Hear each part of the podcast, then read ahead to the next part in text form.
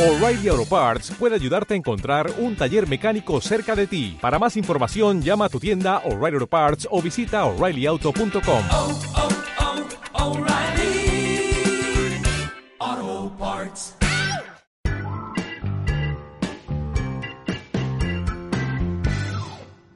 Muy buenas, bienvenidos a un episodio más del podcast Nómada Digital. Soy Carles de vivedistinto.com y hoy traigo el resumen del mes de julio del 2020. Y aviso a navegantes, ha sido un mes bastante, bastante activo. Lo primero de todo, quiero agradeceros a todos los que ponéis comentarios en iBox o en cualquiera de las plataformas, os suscribís, compartís, que sé que algunos me ayudáis compartiendo los episodios y os lo agradezco un montón porque es la única manera que tenemos de crecer.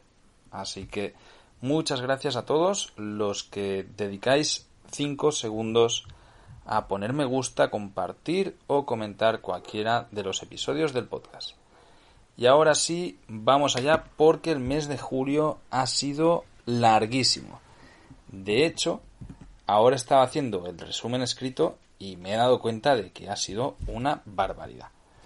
Bueno, comencé el mes de julio en el Delta del Ebra con José Luis eh, y su hermano Oscar y sus parejas y también Miguel. Hicimos una escapada furgonetera de fotografía stock en la que nos lo pasamos genial. La verdad es que súper contento porque fue como una primera escapada grande así furgonetera y me di cuenta que la furgo es muy cómoda, es muy práctica, además con ellos pues siempre hay mucho cachondeo y hicimos bastantes fotos guapas. Además el Delta del Ebra es un sitio que me encanta. Aproveché también para verme con Carla, que está, ella vive allí. Entonces, bueno, pues pudimos vernos, que si no por la distancia pues tampoco nos vemos y hacía desde que nos separamos en Kuala Lumpur que no nos habíamos visto. Muy contento, fue unos días perfectos y tuve que volver con la gran casualidad de que cuando llegué el 6 de julio nació Irati, mi sobrina. Fue momento maravilloso. Debo decir que fue de los momentos familiares más bonitos que, recuerdo. Eh, el parto no fue nada fácil, pobre mi hermana, pero bueno, pues al día siguiente cuando, cuando ya nació, todo salió bien. Eh, estuvimos en el hospital, también con el tema coronavirus es todo bastante complicado, pues para ir al hospital y demás. Y fue un momento muy, muy, muy especial. Le hice unas fotos guapísimas. Fue un- una bebé que, es muy guapa ya desde tan pequeñita. Y, y bueno, pues, pues fue un momento en el que me alegro muchísimo de estar porque yo con la vida que he llevado me he perdido muchísimos acontecimientos familiares y este era uno que quería estar, he podido hacerlo y eh, bueno, pues va a quedar en la historia segurísimo. Esto no nos lo vamos a quitar de la memoria jamás. Bueno, estuve toda la semana del 6 de julio en adelante aquí en Cardedeu ayudando a mi hermana y mi cuñado, eh, pues cuidándoles el perro, la casa, mientras ellos estaban en el hospital, yendo al hospital cada día, pues bueno, ayudando y, y estando allí, que era lo que nos apetecía a todos, lo que era más útil para todo el mundo y lo que me dictaba el corazón. Así que súper contento. El 14 de julio, sin embargo, ya salí hacia Francia. Salí en la furgoneta hacia Francia por un tema que, del que luego tengo que hablar más profundamente porque es algo que ahora mismo me afecta bastante, ¿vale? Eh, bueno, como sabéis, yo no tengo mi residencia en España, la tengo en Nicaragua, pero estoy atrapado aquí por el tema coronavirus, no puedo volver a Nicaragua, no hay manera. Eh, ahora, justamente este mes también dijeron que alargaban los vuelos hasta septiembre como posible inicio de apertura de aeropuerto. Llevan así ya tres meses, así que pues no lo sé. Realmente no tengo ni idea de cómo voy a hacer para volver. Pero bueno, pues de, momento es lo que hay, ¿vale? El tema está en que yo no puedo pasar más de 182 días dentro de territorio español en un año natural. Eso significa que durante el 2020 solo puedo pasar estos días. No puedo pasar más días, sin más. O sea, no es algo que, bueno, pues voy a hacer la pirula y aquí nadie se da cuenta. No, lo cumplo a rajatabla. Esto es debido a la ley fiscal de, España, en la que si tú te pasas de 182 días, si, si, estás más de medio año en España, que serían 183 días en un año natural, ellos consideran, y la ley así lo dice, que tú eres residente fiscal en España y por tanto debes tributar todos tus ingresos mundiales. Evidentemente yo tengo empresas en el extranjero que ya tributan sus impuestos fuera. Entonces no quiero caer en una doble imposición porque me buscaría la ruina y eh, aunque es algo que seguramente hay mucha gente que no cumpla bien, es algo que yo cumplo a rajatabla desde hace años y que hasta ahora no me suponía un problema. El tema ha sido que con el confinamiento, pues ha sido tantísimo tiempo el que me he pasado encerrado en España, que ahora, pues estoy así. Me encuentro en una tesitura de que me quedan 40 días para llegar a los 180 en este 2020 y estamos en agosto. Entonces, bueno, pues necesito marchar el tiempo, el máximo tiempo posible. De hecho, es algo que sé que interesa y es curioso para todo el mundo. Y, trataré de hacer un podcast especialmente para esto, para, para, explicarlo en profundidad y explicar cómo funciona, cómo lo hago yo y por qué es así. ¿Vale? Eh, el hecho es que, bueno, pues trato de salir tanto como pueda. Decidí salir a Francia porque me queda una hora y media en coche y dije, bueno, pues ya que tengo la furgoneta, me voy a Francia. Y además porque me apetecía mucho estar solo en la furgo eh, escribiendo eh, parte de este, del nuevo libro que estoy escribiendo, ¿vale? Resulta que, bueno, pues me planifiqué, me decido ir al sur de Francia, a la zona de el norte de Perpiñá, pues porque hay costa, hacía ya calorcito y bueno. Y le digo a un amigo mío que si se quiere venir porque él tenía que ir hasta Ucrania en, en vehículo. Entonces su novia lo está esperando un poco más al norte de Marsella. Entonces, bueno, pues quedamos en que yo lo llevaré, pasaremos una noche juntos y luego la novia lo viene a buscar y de ahí ellos se van eh, hacia Ucrania en coche. Sin más, el tema está en que cuando vamos de camino, él se discute con la novia y rompen la relación. Con lo que, bueno, pues al final decidimos que se queda conmigo todos los días que había yo planificado, planeado ir fuera pues de, de vacaciones.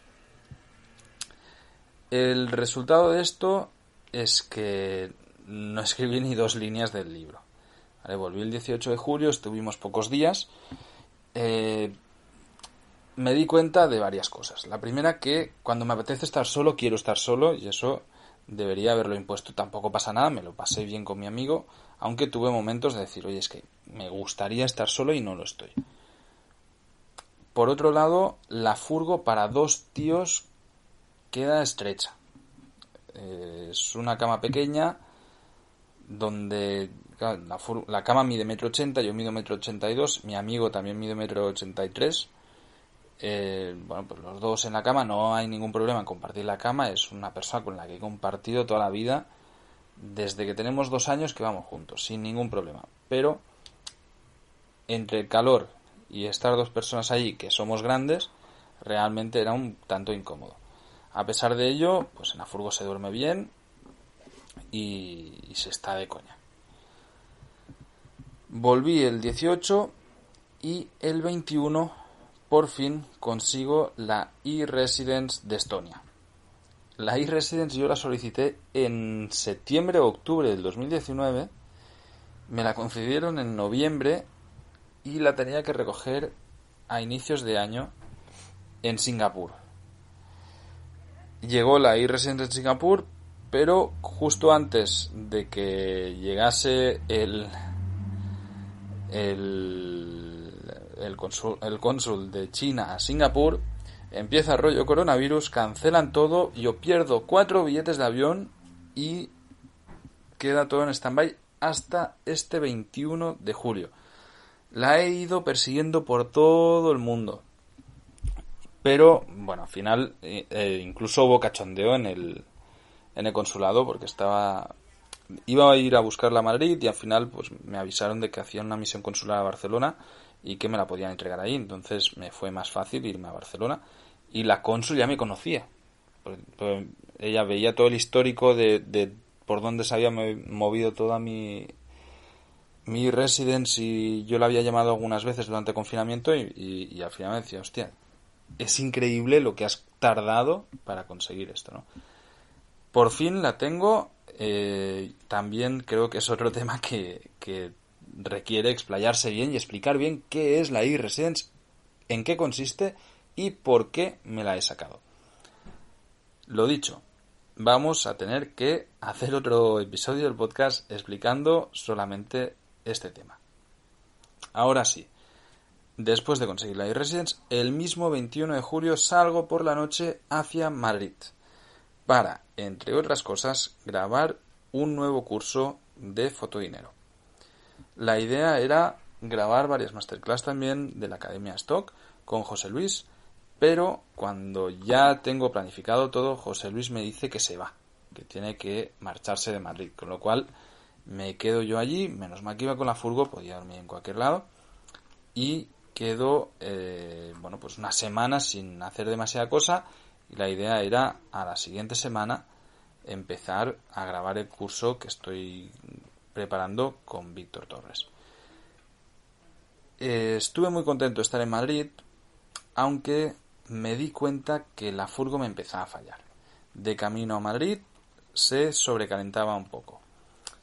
Yo ya tengo mucha experiencia con furgonetas, recordad que tenía el negocio de food trucks, tenía camiones, tenía furgos más grandes, arrastramos remolques y en verano estas cosas pasan. Entonces, eh, bueno, pues iba controlando el termostato, iba mirando la temperatura cada vez que se calentaba, calefacción, ventanas abiertas, paraba un rato, dejaba el ventilador funcionando y luego pues seguía haciendo kilómetros. Pero me dejó bastante mosqueado. Era la primera vez que salía en serio de hacer kilómetros de verdad y la furgo me estaba fallando.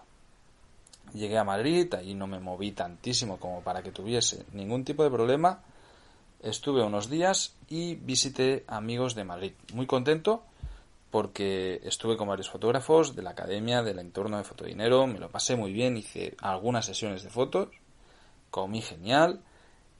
Sí que debo reconocer que hacía un calor en Madrid del copón, el mismo que tenemos aquí la primera semana de agosto, que es terrible ahora mismo. Y eh, llegó un punto en el que una noche me fui a la Sierra de Madrid donde dormí de maravillas. Si tenéis que dormir en verano en Madrid y tenéis furgoneta, la Sierra es un sitio estupendo, fresquito, fresquito, fresquito. El sábado 25 de julio iba a, bueno, fui a los campos de lavanda de Brihuega en Guadalajara, donde hay unos campos de lavanda guapísimos, florecidos igual que los que puede haber en la Provenza. Eh, la verdad es que una maravilla. Fuimos allí con las cámaras, con las furgos. Llevamos también a su perrita.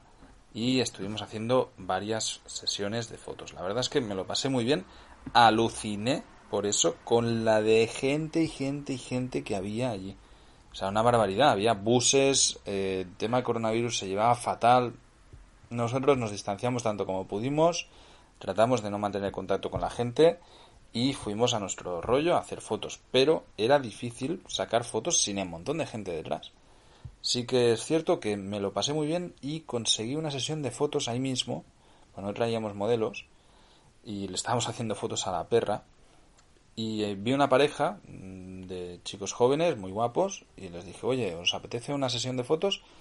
Y me aceptaron encantados, estuvimos haciendo fotos, la verdad es que súper contentos. Fue muy divertido y es una sesión que ya me ha dicho Addictive que se la queda, con lo cual, perfecto, porque estoy seguro que voy a amortizar. Ahí me sucedió una cosa que me alteró todos los planes y fue que tuve una llamada de mi madre explicándome que ese mismo día, la noche anterior, habían ingresado a mi abuela en el hospital y que estaba bastante grave. Eh, bueno, decidí cancelar todos los planes, evidentemente, coger la furgo a primera hora de la mañana y volver a Barcelona. Tuve que cancelar también el curso que estaba planificado para grabar al día siguiente. A veces estas cosas de familia pasan y bueno, pues tocó en ese momento. Lo que, se le, lo que le sucedía a mi abuela, que es una mujer de 89 años, con un Alzheimer bastante avanzado es que le estaba fallando el corazón y había tenido una serie de desmayos. Entonces, hasta fecha de hoy está todavía ingresada en el hospital, ahora ya está mejor, está bien, eh, de salud dentro de lo que cabe, pero no encuentran qué es lo que le pasa. Evidentemente también con todo esto coronavirus es bastante más complicado, por no decir muy complicado, hacer cualquier tipo de prueba, ir a visitar. Yo no he podido ir a visitarla, es bueno, es un cacao. La verdad es que es bastante difícil. Pero eh, bueno, pues la abuela ahora de momento está bien y esperemos que así siga. Ya está la situación totalmente estable, le han hecho un montón de pruebas y parece pues que sencillamente a veces le falla. Entonces, bueno, están viendo el motivo. Evidentemente, como entenderéis, pues es algo que nos preocupa a toda la familia porque, bueno, si una cosa si falla en la rodilla, la otra si falla el corazón, ¿no? Eh, bueno, de camino de Madrid, de Guadalajara en este caso, hacia Barcelona, mm, se me vuelve a joder la furgo. Y ahora, esta vez, empieza a fallarme más en serio. Y ahí sí me empiezo, me empiezo a mosquear. Se me calienta la furgo y además a la que paso de 85-90 por hora me tiembla de una manera que se descontrola bastante. Estuve en varias ocasiones a punto de llamar una grúa, pero decidí ir por la nacional tranquilamente, no pasar de 80 y ir tirando hacia Barcelona. Porque evidentemente en ese momento yo no sabía que la situación iba a mejorar y no quería atrasos de ningún tipo. ¿Qué pasa? Cuando se me calenta la furgo con el calor que estaba haciendo en ese momento, os podéis imaginar como, por ejemplo, pues los monegros a finales, finales de agosto, el 27, 28 de agosto, pues bueno, eh, hacía un calor de la hostia y yo iba conduciendo a pleno sol con la calefacción a tope. ¿Por qué? Porque cuando se te calienta el motor, lo que tienes que hacer es sacar aire caliente y la única forma de sacar aire caliente en marcha del motor es con la calefacción. Entonces, imaginaos conduciendo a pleno sol los monegros a las 12 mediodía del veintitantos de julio a no sé cuántos grados, que 35, 37 grados, ni idea. Con la calefacción literalmente a tope y sin poder escuchar ni música porque del ruido que hacía el viento de las ventanas no me enteraba de nada. Bueno, fue un viaje que no creo que olvide fácilmente. La verdad es que fue durísimo, tardé la hostia, o sea, el viaje que iba a tardar 5 o 6 horas tardé como 8 o 9, pero llegué. hice un par de paradas para que se enfriase un poco el motor, pero conseguí llegar sin problema, a, sin más problema, a Barcelona. Llegué a Cardedeu, la verdad es que llegué agotado.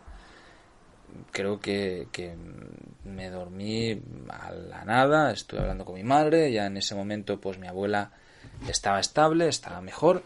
Eh, la llamamos, estuvimos hablando, estaba también mi tía y, nada, pues me dormí y caí redondo.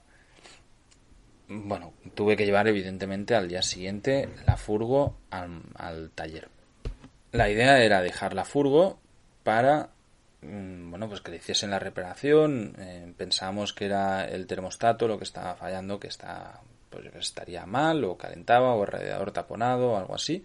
Y que lo de lo que me tenía más mosqueado era que a los 90 por hora la dirección empezara a fallar de esa manera.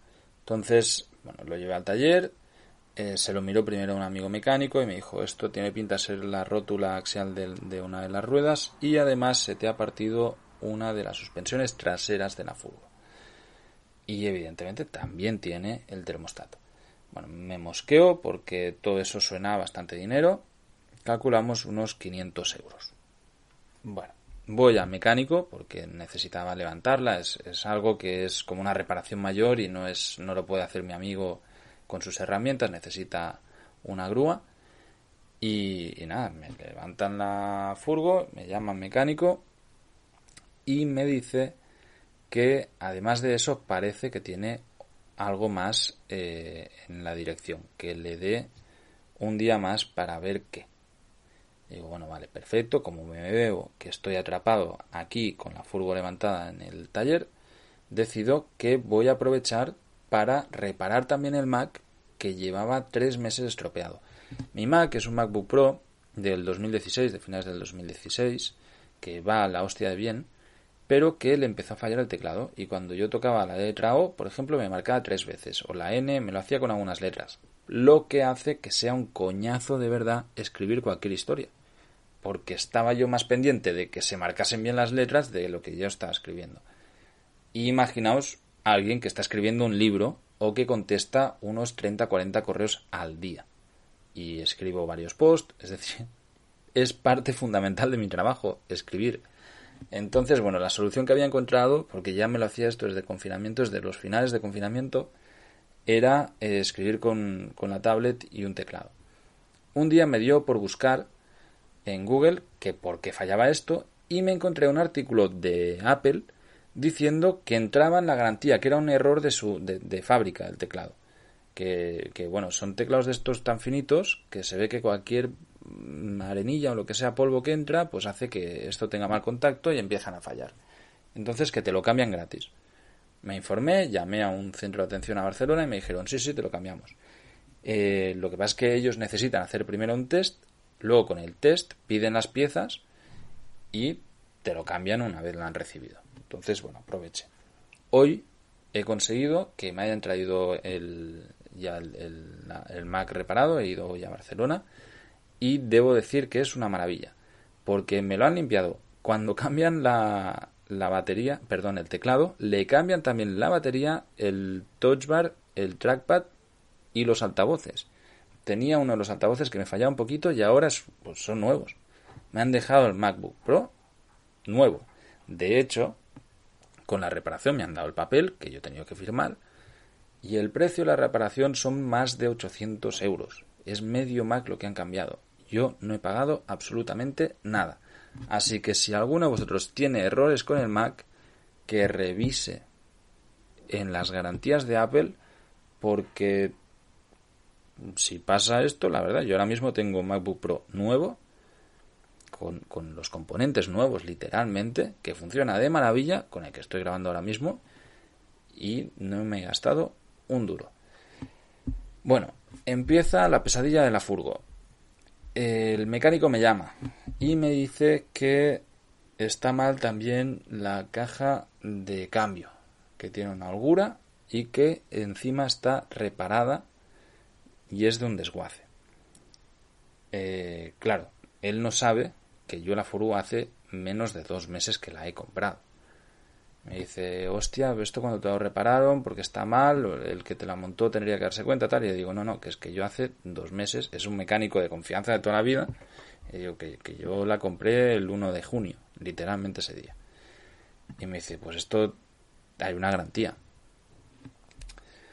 Me informo y efectivamente hay una garantía de seis meses de, desde que tú compras un vehículo en España de segunda mano entre particulares, hay por ley una garantía de seis meses sobre cualquier vicio oculto, que son aquellos como este que tú no te enteras. Pero además de eso me dice que, o sea, al final es una reparación de casi 1.800 euros, que hay que cambiar la caja de cambio, hay que cambiar los amortiguadores, que eso ya está hecho, que para eso la había llevado, yo me pensaba que era eso lo que estaba fallando y por eso me, vibraba.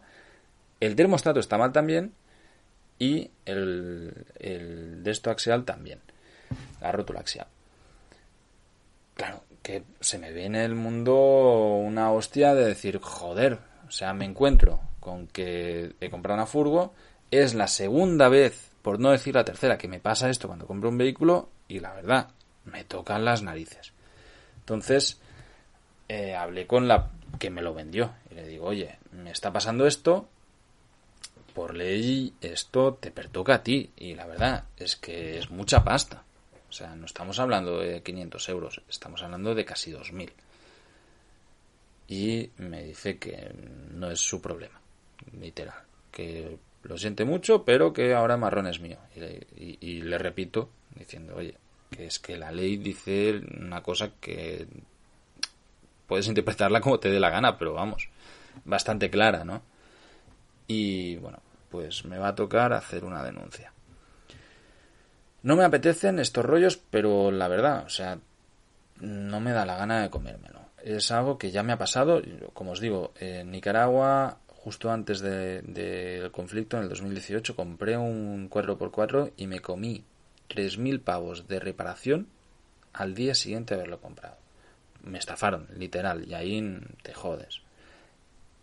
Y aquí, aquí me pasó también con la otra furgoneta o una reparación de unos 500 euros. Al final, estas cosas eh, no se deben hacer, joder. O sea, si tú vendes algo, por lo menos con la conciencia tranquilo que está bien. Y si pasa algo, y a mí, cuando vendí la otra furgo, al que se la vendí, le pasó, me llamó y le mandé la mitad del dinero de la reparación, que no me acuerdo ni qué hostias era, y yo me quedé con la conciencia más tranquila, pues, pues eso. O sea, al final, por lo menos no busques pasar de todo, porque la verdad, mm, bueno, pues he tenido que llamar al RAC, que yo soy seguro, soy asegurado de RAC, y me han dado asistencia jurídica y es algo que, bueno, pues vamos a tener que ir a un juicio y ahora mismo es un rollo. ¿Por qué? Porque estoy en agosto.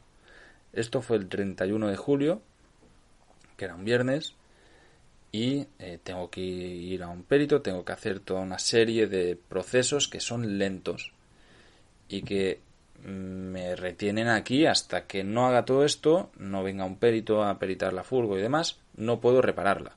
Con lo cual, ahora mismo estoy sin furgo, tengo encima que adelantar todo este dinero, adelantar un procurador, adelantar un, un abogado, denunciar, esperar a que me cojan la denuncia en junio, porque el sistema judicial en España en agosto no computa, es decir, no funciona la justicia en agosto en España, y esperar entre un año y un año y seis meses a que salga el juicio. Es lo que hay, o sea, es que la alternativa lo voy a hacer. La alternativa es cero. Es que lo pago, me lo como. Y sinceramente no voy a pasar por el tubo. Entonces, pues me toca hacer todos estos procesos de los que, como os podéis imaginar, ganas ninguna. Lo único que me preocupa en realidad importante, bueno, que es grave, es que me quedan 40 días de estar en España en el 2020 y estoy sin vehículo, vivienda para salir, con lo cual estoy ya planteando un agosto bastante diferente a lo que tenía previsto. Mi idea era estar en Portugal, cuando pasó lo de mi abuela volví y dije, bueno, pues voy a estar en el norte de Francia, que estoy cerquita, por si pasa algo puedo venir. Y ahora mismo ya no tengo la furgo para estar en ningún lado, con lo que a lo mejor me cojo un avión. Ya lo veremos en agosto. Y ahora sí, ya le meto caña porque como veis ha sido un mes bastante, bastante complicado. ¿Qué me ha pasado para terminar de rematar esto de la furgo? Hoy he llamado al mecánico para que me diese los informes que me tenía que hacer para que yo pueda mandar un brofax y luego pueda venir el perito. Y cuando lo llamo me contesta, perdón, no me ha contestado por teléfono, le mando un WhatsApp y es alguien de confianza y me dice, disculpa Carles, no te he podido hacer esto, ayer por la noche se murió mi padre y está cerrado. Evidentemente no me ha quedado otra que darle el pésame y joderme, es lo que hay. Hay cosas que evidentemente son mucho más importantes que nuestra prisa.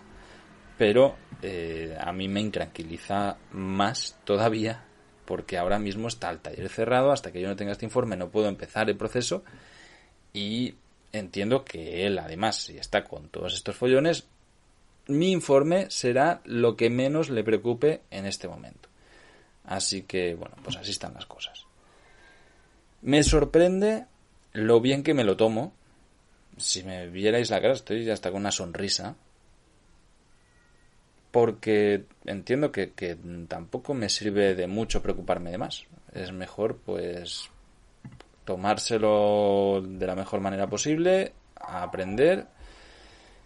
Las cosas no siempre salen como nos gusta. Cuando no dependen de nosotros, es todavía más complicado pues muchas veces hay que adaptarse a las nuevas circunstancias y sencillamente, pues mira, es lo que hay, pues a lo mejor me toca irme en avión y um, cambiar totalmente de planes y me voy para otro lado que no tenía en absoluto previsto. Ya lo veremos. Bueno, y ahora sí voy a, a otro tema que no tiene nada que ver y que es mucho más apacible. A finales de julio, de hecho creo que fue el 29, me escribe Jesús de alfinlibre.net y me escribe diciendo que a él también lo ha entrevistado Ángel Alegre y que de casualidad va a ver un amigo suyo a Canoes.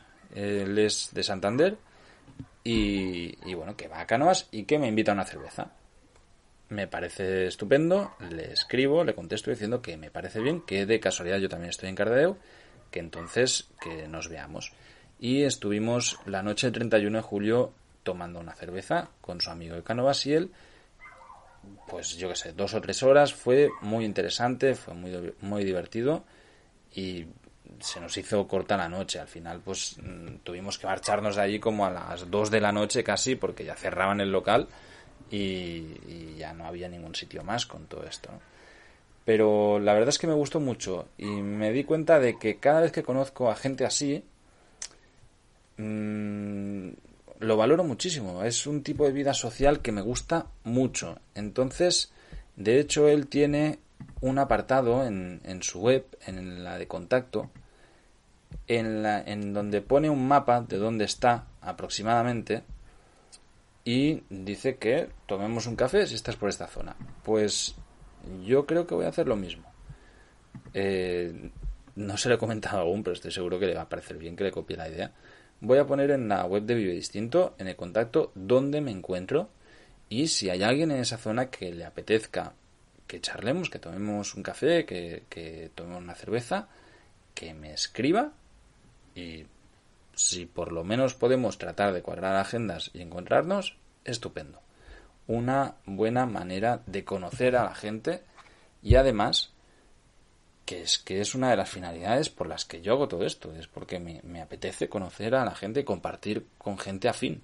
Y realmente no es tan fácil tener vida social de calidad si no es de estas maneras. Y ahora sí, me voy ya con lo que estáis más acostumbrados. Gastos, tiempo y alguna cosita más. Gastos. Este mes he gastado 861,43 euros. Estoy contento porque, bueno, podría haber sido bastante peor, he hecho un montón de cosas y a pesar de ello me he mantenido dentro de mi budget, que digamos que son 800 euros, pero bueno, pues 863, 61, perdón, está bastante bien, solo me he pasado 61 euros, dentro de lo previsto, no pasa nada, tampoco estoy gastando nada con el tema de los aviones y tal. Sí que me doy cuenta que evidentemente con la furgo eh, mi presupuesto anual se ha ido a la mierda porque lo cargué dentro del presupuesto anual la compra entera a la furgo. Y si ahora además hay esta reparación, va a ser peor todavía. No pasa nada, es lo que hay, lo podré reestructurar, me lo puedo permitir también. Y a ver, mm, no era parte de mi presupuesto el hecho de comprarme un vehículo. Este año 2020 está siendo muy, muy raro, no solo para mí, supongo que para todo el mundo, esto coronavirus pues bueno, no estaba prevista una pandemia dentro de mi presupuesto. Me he dado cuenta que dentro de mi gasto hay una parte alta en transporte, es normal, he hecho muchos kilómetros, entonces hay eh, gasto de combustible y además hago una reparación leve que tuve. Y luego he tenido un gasto alto en la categoría comidas, pero en bares, ¿vale? Yo la categoría de comidas la divido de dos maneras. Cuando voy al súper a comprar comida, que digamos cocino yo, la pongo dentro de comida y comida general, creo que se llama categoría, y cuando es de que voy a comer fuera, voy a tomar algo con los amigos, la pongo en, en la categoría de bares. Pues bueno, este mes la de bares ha sido una barbaridad. Y es que en verano aquí solo sabe la gente quedar para ir a tomar algo, para ir a cenar y bueno, me la paso así. Mientras he estado en Cardedeu he estado viendo muchos amigos, comiendo fuera muchas veces en sitios que normalmente pues no son tan baratos y gastándome una pasta de esta manera que al final muchas veces lo pienso y no es necesaria. Luego también me he gastado un poco de dinero, más de lo normal, en compras, pero es derivado también de la furgoneta. He comprado cosas para la furgo, pues una mesa, unas luces y alguna cosita más. No pasa nada dentro de lo previsto y lo normal. Eh, de horas trabajadas este mes he trabajado 138,11 minutos y 5 segundos. Por lo menos eso es lo que yo he cuantificado.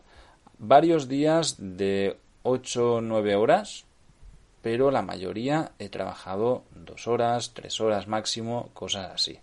Muy contento porque he hecho varias sesiones de fotos y este tipo de trabajo es el que más me motiva. Y además muy contento también porque he destinado una parte del tiempo que era una de mis metas mensuales, a ser creativo. Este, de hecho, he hecho un post de ello. Es una de las metas y uno de los hábitos que quiero coger en mi vida, que es dedicar cada día un par de horas a algo que me haga sentir bien, a trabajar en algo que me haga sentir bien. En mi caso personal puede ser escribir el libro o hacer una sesión de fotos, editar fotos, algo que sea creativo, algo que estoy construyendo, no solo a contestar correos o, a cosas más del día a día del negocio, ¿no? Y bueno, pues estoy muy contento con ello porque lo he cumplido desde que me lo propuse. La mayoría de días he estado haciendo cosas creativas, me lo he pasado genial.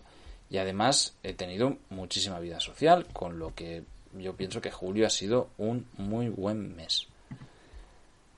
Más allá de esto, eh, he cogido nuevos hábitos también que he implementado y que me están gustando mucho.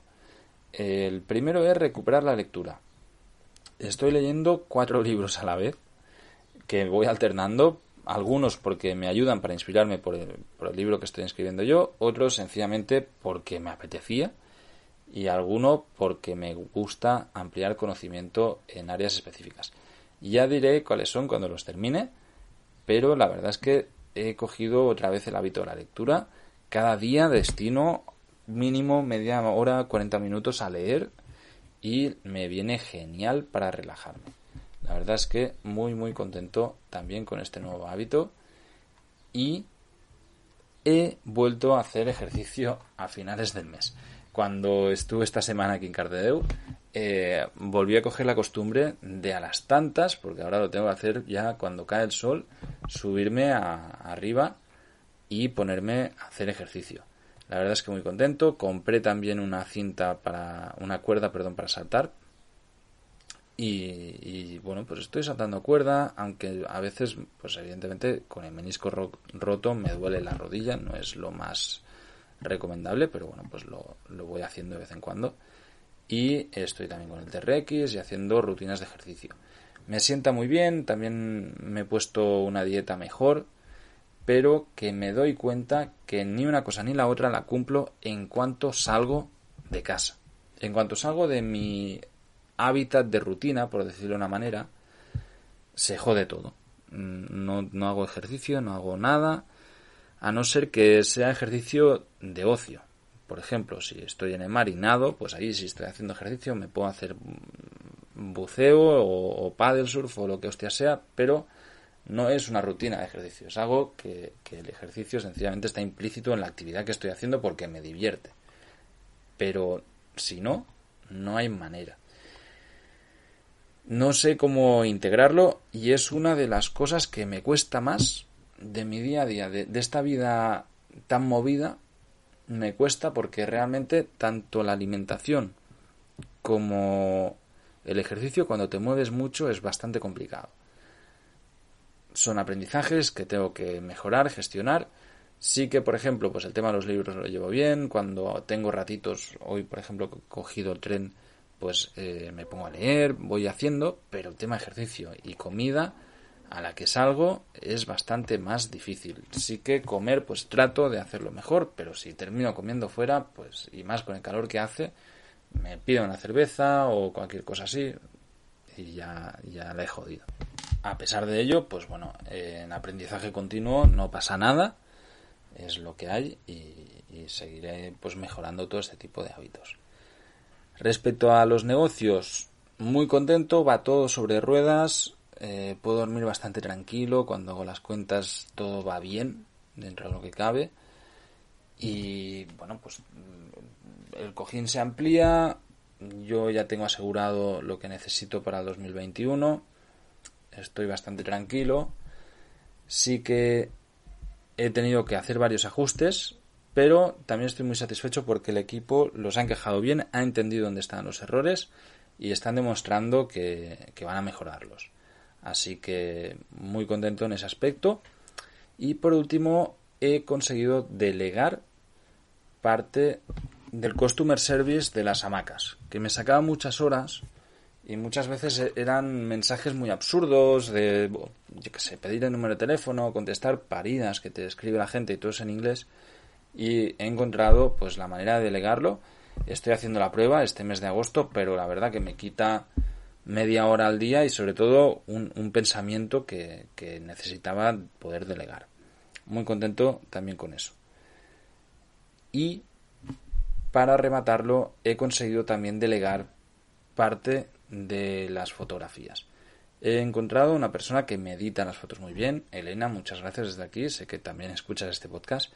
Y estoy muy contento en cómo trabajamos. Es muy práctico para ambos y hace que yo pueda tener un flujo de trabajo muchísimo más rápido. La verdad es que me va de maravilla porque yo puedo mandar las fotos en RAWs y mientras eh, se me van editando y no se me acumulan. Además he podido tirar de archivo, coger sesiones antiguas, reeditarlas y poder pues avanzar en este aspecto.